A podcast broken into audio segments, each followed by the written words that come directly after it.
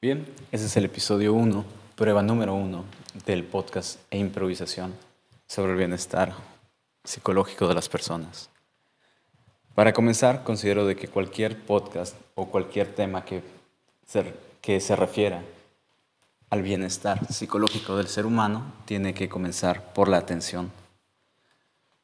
La atención es un concepto bastante utilizado en nuestra, en nuestra sociedad, sobre todo en la actualidad, pero se le ha dado una connotación un tanto errónea, sobre todo con el surgimiento del multitasking. Generalmente creemos que nuestra atención o nuestra habilidad para poner atención en las cosas se va desarrollando entre más cosas podamos hacer, cuando generalmente es lo contrario. Nuestra atención es más como el agua que fluye a través de una tubería. Si nosotros comenzamos a dirigir ese fluido hacia diferentes partes, la presión termina por ser menor y, llega, y no llegar agua o no llegar el fluido a ninguna de las partes o simplemente ser de agotas. En, nuestra vida actual, en nuestra vida cotidiana, tenemos muchas cosas que hacer todos los días, múltiples decisiones que tomar todos los días.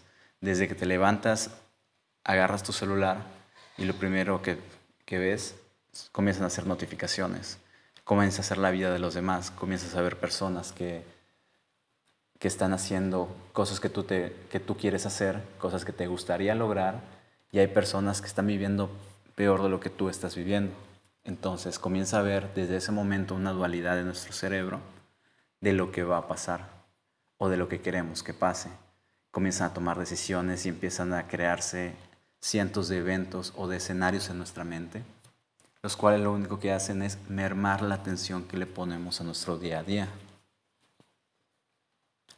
Generalmente esta, este fluido o esta atención se va mermando a lo largo del día. Normalmente cuando inicias, cuando comienzas el día, tu atención está al 100, despertando, actualizando todo lo que está en el exterior.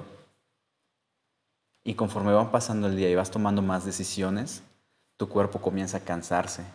Y por lo general a mediodía o por la tarde ya es un sentido completo de agotamiento, el cual hace que luego no puedas dormir no puedas comer, no le prestes atención a las personas que están a tu alrededor, porque lo único que quiere el cerebro es poder descansar, poder no tener que pensar más, y es por eso que es tan fácil caer en redes sociales, en música o en algún otro tipo de vicio, solamente para que nuestro cerebro pueda descansar.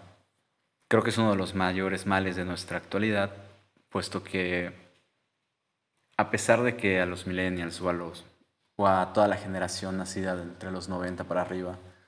Dice que dice la sociedad que nos hemos vuelto flojos, que no queremos hacer tareas, que queremos estar todo el día durmiendo, que pasamos toda la noche despiertos. Justamente es por esto. Nuestra atención la dirigimos a múltiples cosas o a múltiples tareas todo el día y simplemente llega el punto en el que no podemos hacer todo. Nuestro cerebro crea más escenarios de los que tenemos la capacidad de actuar, pero nuestro cerebro no lo entiende. Generalmente lo que hace es solamente fijarse y eso es algo completamente natural y así es como está diseñado nuestro cerebro.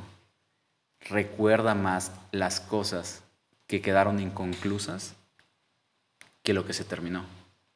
Y es por eso también que muchas veces vivimos infelices, porque vivimos recordando todo lo que pudo ser y no realmente lo que pasó. Y lo mismo pasa con nuestro día. Y esto es a largo plazo, en cosas enormes, pero también va el día a día. Las decisiones o las acciones que no terminamos a lo largo de nuestro día quedan grabadas en nuestro subconsciente como tareas inconclusas y al día siguiente o en cualquier momento que se tenga libre, nuestro cerebro comienza a recordarlo y es por eso que llegamos al punto de que nos levantamos y nuestro cerebro piensa enseguida, tengo que ir, tengo que ir a comprar, tengo que ir al banco, tengo que ver a los niños, quiero, quiero hacer ejercicio, quiero verme bien, quiero comer sano, pero quiero, quiero convivir con mi familia, quiero convivir con mis amigos, pero también quiero arreglar la casa y se crean múltiples y múltiples escenarios, los cuales simplemente terminan por dejarte agotado aún antes de comenzarlos. La atención es el punto central de todo esto. Si nosotros logramos enfocar esa atención hacia una actividad, desarrollarla y culminarla, nuestro cerebro enseguida tiene una recompensa. Y eso nos hace sentir bien y nos motiva a continuar. En cambio, cuando quedan muchas cosas inconclusas, el cerebro se, se estanca o se satura y nunca llega esa recompensa. Por eso es tan difícil lograr metas grandes como bajar 10 kilos en 6 meses, porque nuestro cerebro ve todo el camino que tenemos que recorrer o ve solamente la meta final y se enfoca en el futuro en lugar de prestar la atención a las pequeñas acciones que nos van a llevar hacia el logro de esas metas. Bien, ese es un podcast muy pequeño, el cual ha durado apenas unos seis minutos y considero que es bastante bueno para comenzar. Presta atención hacia lo que le prestas atención diariamente. Ahí vas a encontrar hacia dónde se va tu energía y hacia dónde estás fantaseando.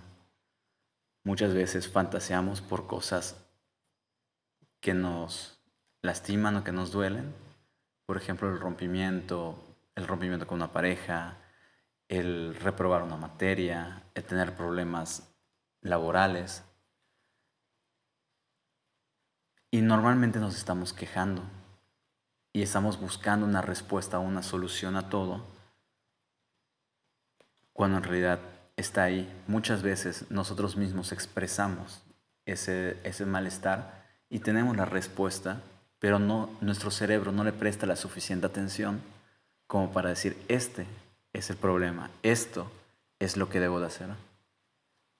Por eso lo más importante en ese momento es que prestes atención a ti, a ti mismo, a tus palabras, a tu ambiente, a lo que consideras importante y no en tu vida, para que puedas tener una vida mucho más enfocada, mucho más feliz, mucho más productiva.